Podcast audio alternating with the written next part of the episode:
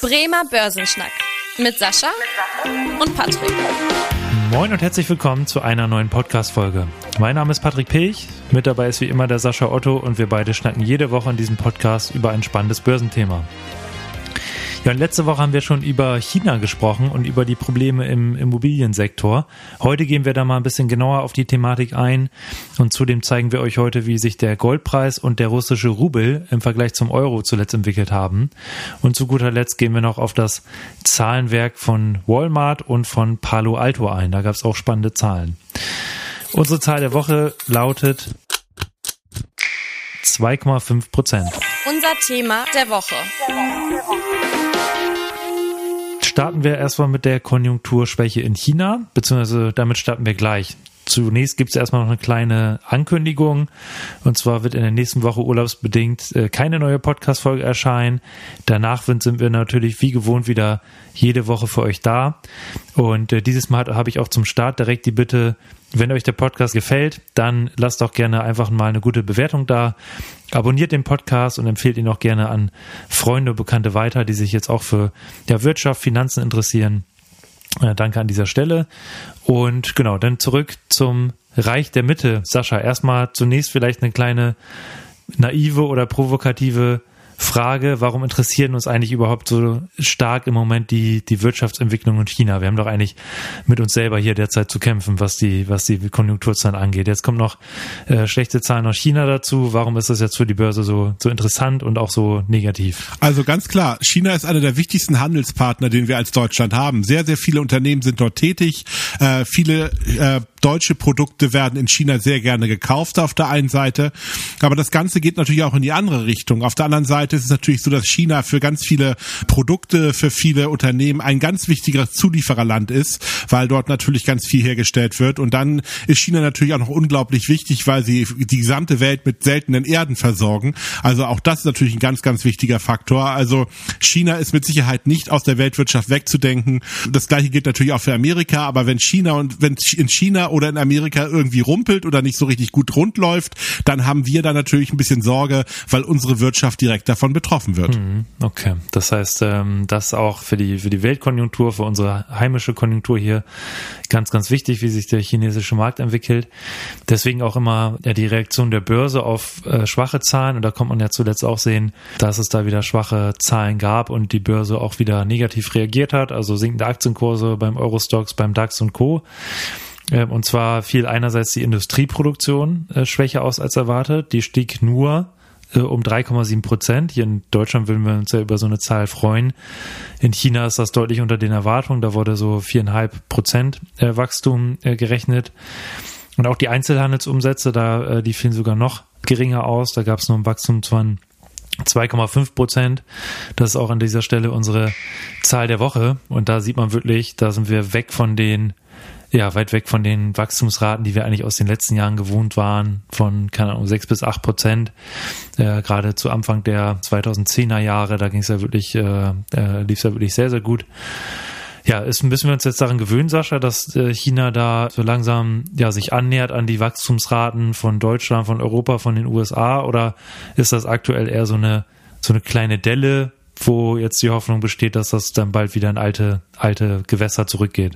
Also China befindet sich auf jeden Fall in der Transition von einer klassischen Werkbank der Welt mhm. zu einer tatsächlich Hochleistungsgesellschaft, die natürlich auch sehr stark auf Hightech setzt, natürlich auch zum Beispiel auf solche Thematiken wie Elektromobilität, wo China ja tatsächlich auch dann äh, die Dominanz anstrebt, gerade was das Thema betrifft. Also immer mehr Produkte, die natürlich auch sehr hochwertig und sehr äh, teuer sind, also quasi in der Wertschöpfungskette.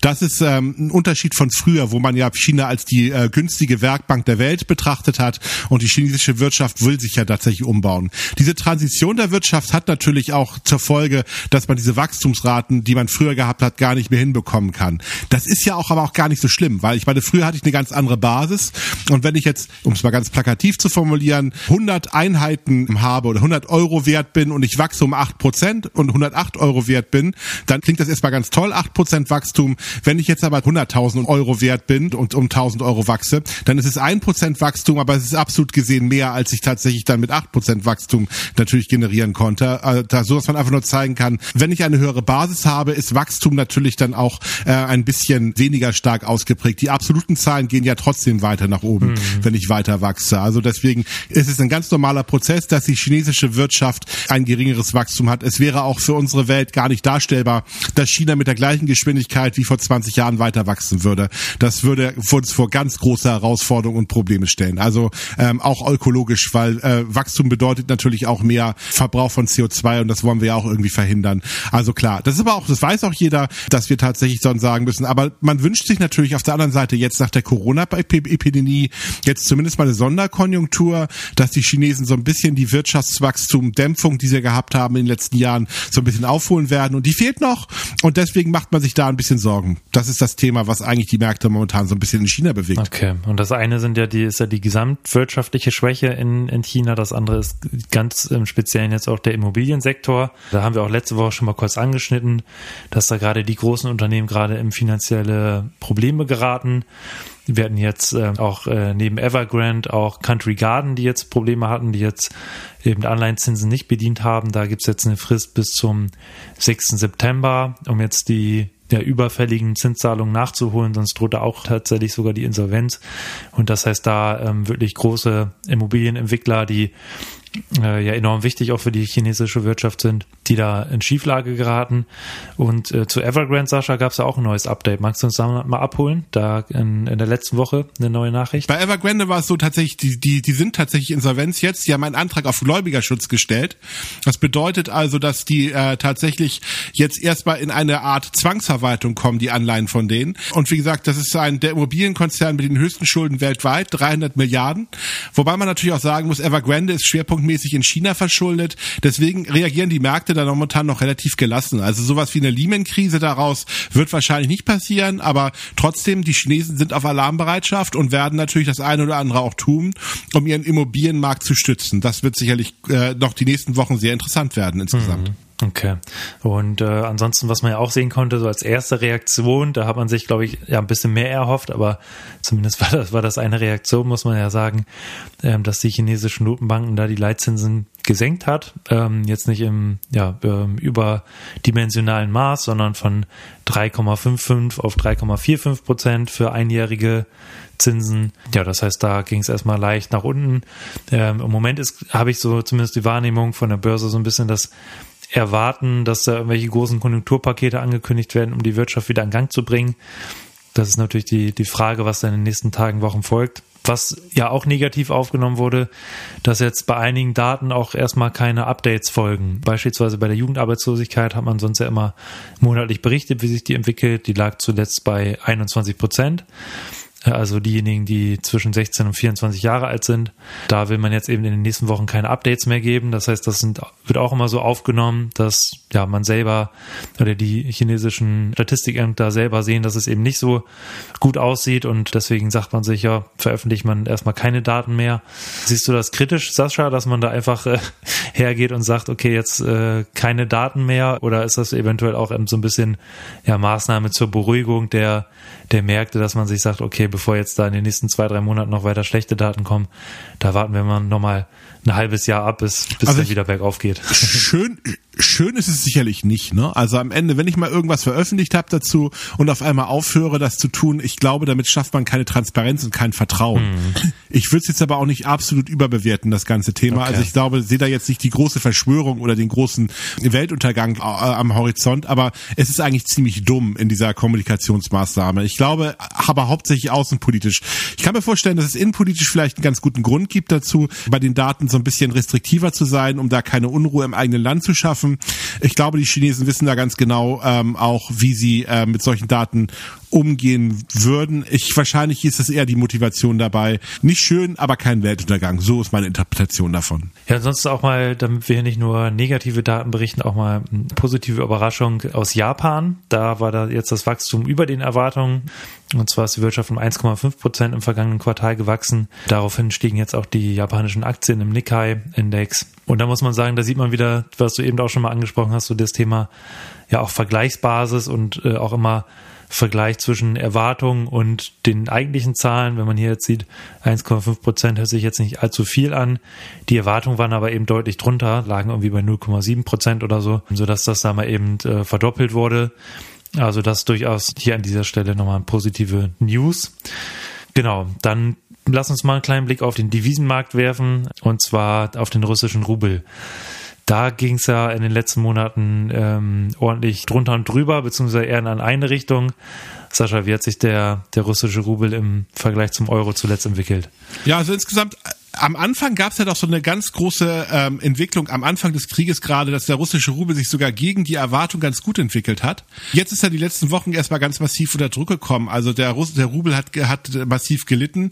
Gut, die letzten Tage schon wieder ein bisschen auch wieder erholt. Also wir bewegen uns da momentan in einer Spanne von 60 und 110 Rubel pro Euro in der Form. Das ist momentan sehr volatil. Das Ganze wird natürlich durch zwei Faktoren gesteuert. Zum einen die Zinsen in äh, Russland, die momentan sehr massiv angehoben wurden. Wir liegen jetzt äh, bei 12 Prozent. Also gerade, hm. die machen das Gleiche, die russische Notenbank, wie alle anderen Notenbanken auch. Die wollen die Inflation natürlich bekämpfen. Sie wollen aber auch den Rubel stärken. Das ist so ein bisschen so deren, ähm, deren Strategie dabei. Und mit einer sehr hohen Verzinsung für den russischen Rubel kann ich da natürlich den Rubel attraktiver machen, wirtschaftlich gesehen. Gut, die meisten können den Rubel sowieso nicht erwerben und wollen das auch gar nicht. Äh, jedenfalls, weil es natürlich auch sanktioniert ist, das ganze Geschäft. Und keiner möchte sich natürlich auf dieses Glatteis begeben, dort äh, das Risiko einzugehen gehen, dass man enteignet wird oder dass man tatsächlich dort dabei ist. Deswegen ist es sowieso notwendig, dass um den russischen Rubel für irgendjemanden in der Welt attraktiv zu machen, sehr hohe Zinsen zu zahlen. Das so als einer der Faktoren dabei. Das zweite ist natürlich auch so, die Russen sind natürlich immer noch ganz massiv auf Importe angewiesen, gerade bei bestimmten Technologien, die sie nicht brauchen. Und deswegen brauchen sie natürlich auch einen starken Rubel, weil die Produkte sonst unglaublich teuer werden. Man möchte natürlich damit auch sicherstellen, ähm, dass man die ganzen, die gesamte Wirtschaft versorgen kann, weil natürlich sind sind die Russen, haben sich relativ unabhängig gemacht in ganz vielen Bereichen, sind also schon in der Lage, viele Ausfälle, die man aufgrund der Sanktionen hat, äh, tatsächlich zu überzukompensieren. Das funktioniert ganz gut. Auf der anderen Seite sieht man aber auch, dass ganz wichtige Schlüsseltechnologien fehlen. Meine, und da so ein bisschen so Fantasiegebilde gemacht werden. Wenn man sich zum Beispiel mal anschaut, das Thema künstliche Intelligenz.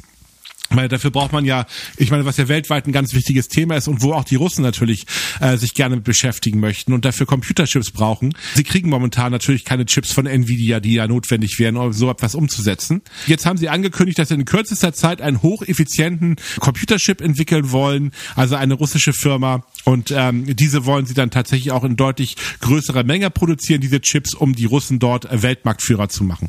Das ist total unrealistisch. Das weiß auch jeder, dass das überhaupt nicht darstellbar ist das ist so eine Art Aussage, die man natürlich nur noch mal trifft, um so ein bisschen die ähm, Wirtschaft zu beruhigen, obwohl allen irgendwie klar ist, dass es völlig unrealistisch ist, da in diesem Bereich dann irgendwie anzuknüpfen, nachdem man da technologisch dann ein Problem hat. Deswegen, die Russen brauchen starken Rubel, um überhaupt diese ganzen Produkte in der, im Ausland zu kaufen. Natürlich sind die viele Produkte ja auch sanktioniert, das hatte ich ja schon gesagt gestellt, aber es gibt natürlich immer noch Länder, zum Beispiel China, auch Indien, aber auch andere Länder, die natürlich äh, über bestimmte Tricksereien Waren an Russland Russland liefern und damit natürlich auch diese Chips. Und dafür brauchen sie natürlich einen starken, stabilen Rubel. Deswegen kann man fest davon ausgehen, dass die Notenbanken alles dafür tun wird, um den Rubel stabil zu halten und um natürlich auch das wirtschaftliche, die wirtschaftliche Anerkennung von Russland in der Welt irgendwie aufrechtzuerhalten, weil meine Putin will ja auch mit seiner Strategie erreichen, wir sind stark, unsere Wirtschaft ist stark und ihr könnt uns nichts anhaben. Und da passt so ein ganz schwacher Rubel natürlich nicht in das Bild. Hm, okay, ja, diese Strategie, die du gerade erklärt hast mit den dem Aufbau der Computerchips äh, oder der, der Industrie, um da Weltmarktführer zu werden. Das hat mich gerade so ein bisschen an die äh, Ziele der deutschen Behörden erinnert, das Thema Digitalisierung voran voranzubringen. Ja gut, Ziele muss man sich ja irgendwie setzen. das ist ein bisschen ja. gemein eigentlich, aber wahrscheinlich werden die Russen sogar eher Weltmarktführer für die Mikrochips, als dass wir Weltmarktführer für die Digitalisierung werden. Aber das ist jetzt ein bisschen sehr gemein. genau, dann kommen wir nochmal zum Thema Goldpreis. Da haben wir auch angekündigt. Es gibt ja auch einige, immer bestimmt auch unter unseren Zuhörerinnen und Zuhörern, die das Thema Gold interessiert. Merke ich auch immer wieder auch irgendwie aus dem Bekanntenkreis, dass da das Thema Gold interessant ist, dass jetzt einige sagen, ja, ähm, gerade in solchen Krisenzeiten lohnt sich das doch durchaus da mal einen Blick drauf zu werfen. Da würde mich gleich mal deine Einschätzung interessieren, Sascha, wie da, du das aktuell siehst zum Thema eine Krisensicherheit in, äh, in Verbindung mit hohen Zinsen, weil was man ja sieht, dass wir jetzt eben hohe Einleihenrenditen wieder haben. In den USA sind wir jetzt bei 4,3 Prozent für zehnjährige Anleihen, sogar bei 5 Prozent für zweijährige Staatsanleihen. Also wirklich ein sehr, sehr hoher Stand, der höchste seit 2007. Und das sorgt natürlich auch dafür, dass diese Opportunitätskosten einfach auch steigen. Das heißt, wenn ich in Gold investiert bin, kann ich nicht in Aktien, kann ich nicht in Anleihen investieren und erhalte daher keine Zinsen weil das Gold ja nicht irgendwie wirtschaftet, sondern der Kurs sich einfach entwickelt und ich darauf hoffen muss, dass der Preis äh, steigt. Ja, zuletzt fiel jetzt der Kurs auf unter 1900 US-Dollar je Feinunze. Im Mai lag der noch bei 2050 US-Dollar genau die Frage jetzt, die ich eben schon formuliert habe an dich, Sascha. Ähm, wie siehst du das und äh, ist das nicht irgendwie auch ein ja, Krisensicherheitsthema, dass man sagt, das muss man mal irgendwie im Depot mit aufnehmen? Also Gold ist natürlich so ein sehr traditionsgemäßes Thema. Man merkt da natürlich auch ganz klar, dass ähm, wir irgendwie eine Faszination dafür haben, obwohl wir es eigentlich gar nicht so wirklich brauchen. Also darüber können wir auch nochmal wieder eine Folge machen, weil es ja ein spannendes Thema ist. Mhm. Aber Gold hat ja in der Realwirtschaft keine wirkliche Nutzfunktion. Also ein bisschen was in der Pharmaindustrie, ein bisschen was in der Elektrotechnik, äh, sicherlich auch in der Chemie, aber das ist alles irgendwie vernachlässigbar. Der gesamte Wirtschaftszyklus Gold basiert ja darauf, dass ich das Gold irgendwie aus der Mine fördere und das in Goldbahn in einen Tresor packe. Also irgendwie sehr aufwendig, sehr teuer und eigentlich kein wirklicher Nutzen dahinter.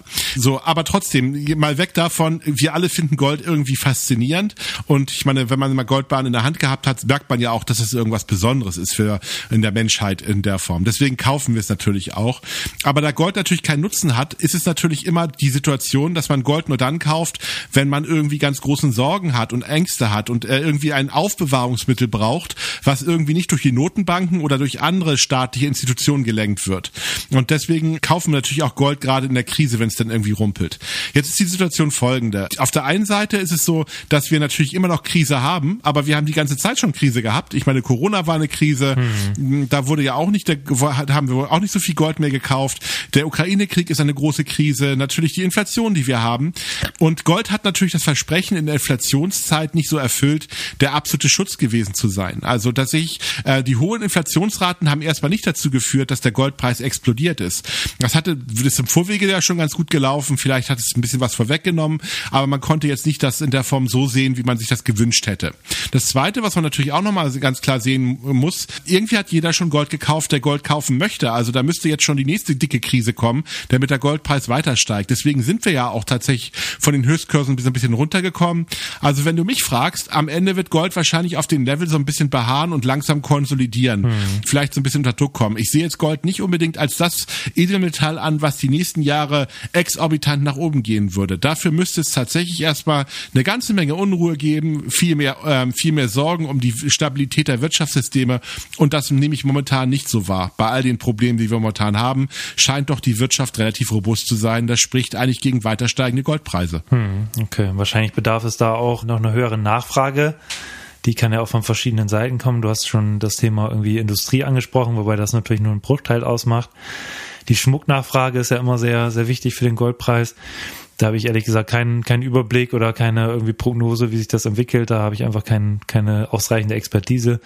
Was man aber schon sieht, der Blick bei auf die Notenbanken äh, ist ja auch immer interessant, die natürlich auch Nachfrager von Gold sind. Und da sieht man eben, dass zumindest in diesem Jahr die Goldnachfrage wieder deutlich angestiegen ist, während das 2022 da ähm, nicht so äh, hoch war. Und jetzt äh, Januar bis Juni diesen Jahres haben jetzt die Notenbanken schon 387 Tonnen Gold gekauft, also Anstieg von 60 Prozent im Vergleich zum Vorjahr.